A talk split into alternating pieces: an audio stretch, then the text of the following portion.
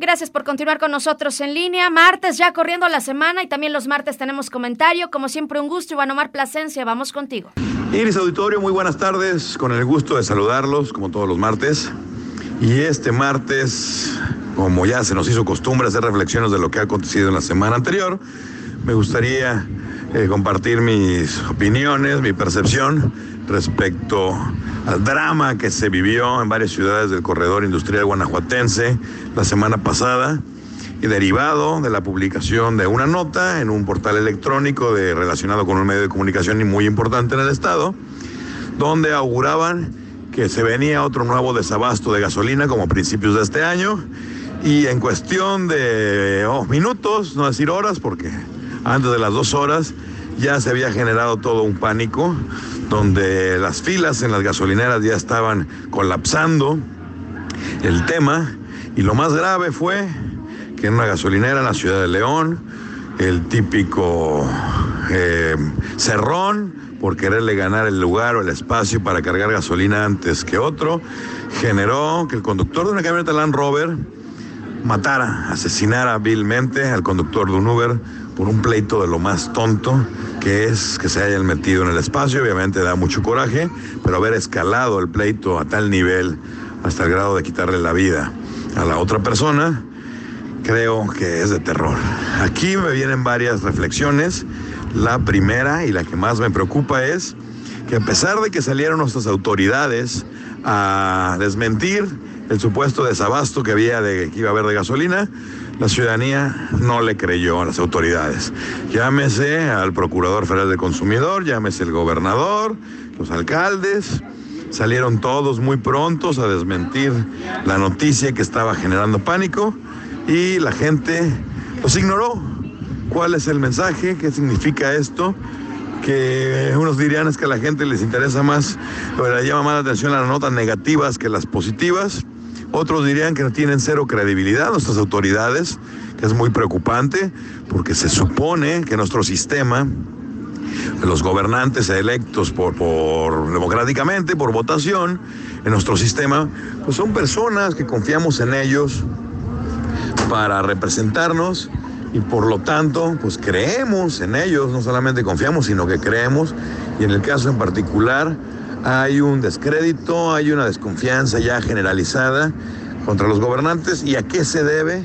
Pues se debe exclusivamente a algo muy simple, que nos han mentido, nos han mentido en más de una ocasión, nos mienten por sistema, nos mienten por costumbre, y obviamente pues la gente no olvida y mucho menos perdona.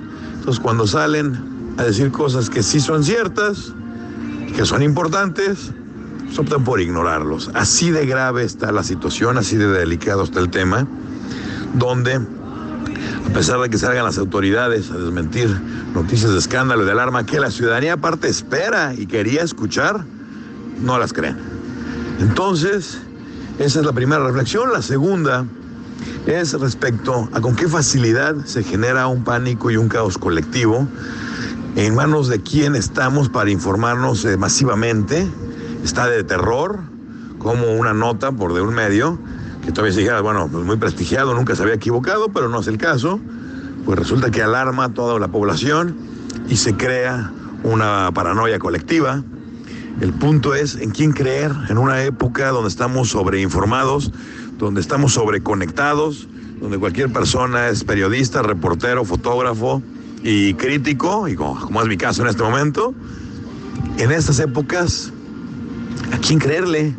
Tenemos tanta información, tantas vías que todas se destruyen, se anulan unas con otras y no quedan voces autorizadas. Las que teníamos históricamente, que eran validadas por medios de información importantes, como eran los grandes eh, conductores de noticias a nivel nacional, a niveles regionales, como eran los grandes comentaristas, los grandes analistas, pues eh, en este último año se han ido derrumbando uno tras otro, toda vez que ya salió a la luz pública, pues los grandes chayotes que le llaman, eh, los grandes patrocinios que recibían de gobierno, obviamente dinero pagado con nuestros impuestos, los gobernantes gastaban dinero público, dinero de nosotros, de nuestros impuestos, hay que dejarlo muy claro, dinero que pagamos nosotros de impuestos, se los pagaban a los comentaristas para que hablaran bien de ellos influyeran, obviamente, en la opinión de la ciudadanía. Entonces, como ya ha salido a la luz, todos estos grandes informadores, que no eran otra cosa más que comentarios pagados, promotores, patrocinados, patrocinados por gobierno, por nuestros impuestos, pues perdieron esa credibilidad. Entonces, ¿a quién, ¿a quién hacerle caso? Que el que salga a decirnos que está pasando algo, le creemos, no le creemos. Estamos peor que cuando supuestamente el sistema o el gobierno manejaba la prensa. Ahora cada uno, y lo vemos ahora en el estado de Guanajuato, que acaban de salir publicados tanto a nivel estatal como municipios como Guanajuato Capital, que medios de comunicación con una penetración de risa reciben hasta 900 mil pesos en menos de medio año, otros que llevan un portalito ahí de internet, que no por lo que, que, la verdad es que la gente lo sigue por morbo, pero sí que digan que les creemos mucho, no, y también reciben cantidades de 100 mil pesos para arriba. Conductores de espacios privados o que utilizan los medios de comunicación públicos o los canales como YouTube, también reciben de gobierno. El punto es que los gobiernos a todo el que tenga cierta presencia o imagen pública le está dando dinero. Y todos prontos, expeditos, raudos, estiran la mano y lo reciben con mucho cariño. Y como bien dice la frase coloquial, pues no se puede mamar ni dar de topes, como decía eh, creo que López Portillo, no pago para que me peguen, o como decían otros más antiguos como Don Porfirio, perro que tiene hueso en el hocico, ni muerde ni gruñe, y eso es lo que está pasando en nuestros medios, con nuestros informadores. No hay excepciones, creo que son muy contadas y temporalmente, porque con algunos sí, con otros no, escogen lo que se van a comer. Pero lo más preocupante es que la ciudadanía, ¿a quién creerle? Tenemos ya un descrédito, una desconfianza a las autoridades electas, tenemos un descrédito, una desconfianza a los medios de comunicación, le vamos más a la rumorología, al chisme, al morbo, a lo que entre más ruidoso, más escandaloso sea, más fácil de creer. Mucha gente opina nada más por el encabezado de las notas. Ya vimos que nadie leyó la nota de este medio y se creó un pánico colectivo, nada más por el encabezado, que era muy amarillista, como era la costumbre de este medio. Pero ya leyendo la nota, pues no se deducía lo que decía el encabezado, pero la gente todo lo quiere instantáneo, masticado, en automático y listo. Entonces, que nos sirva de reflexión para en el futuro pasar por tres, cuatro filtros, cualquier cosa que nos vaya a estresar. Antes las noticias duraban en llegar varios días, ahorita llegan en segundos. No vale la pena que nos estresemos en segundos hasta verificar la vericidad de esas noticias. Y la otra es empezar a pensar y reflexionar, tanto los futuros aspirantes a puestos de elección popular como los actuales gobernantes, qué tienen que hacer para que la gente vuelva a creer en ellos, porque de verdad la sociedad necesita tener líderes en cuáles creer, a quiénes seguir y a quiénes hacerles caso.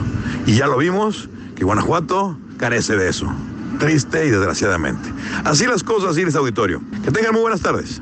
Gracias, Iván Omar. Un gusto tenerte aquí en el espacio. Un abrazo, te leemos ahí en tus redes sociales. Y te recuerdo que si quieres escuchar nuevamente esta colaboración o cualquier otra de Noticieros en línea, puedes hacerlo ya en Spotify. Búscanos como en línea. Hacemos un corte, regresamos con más.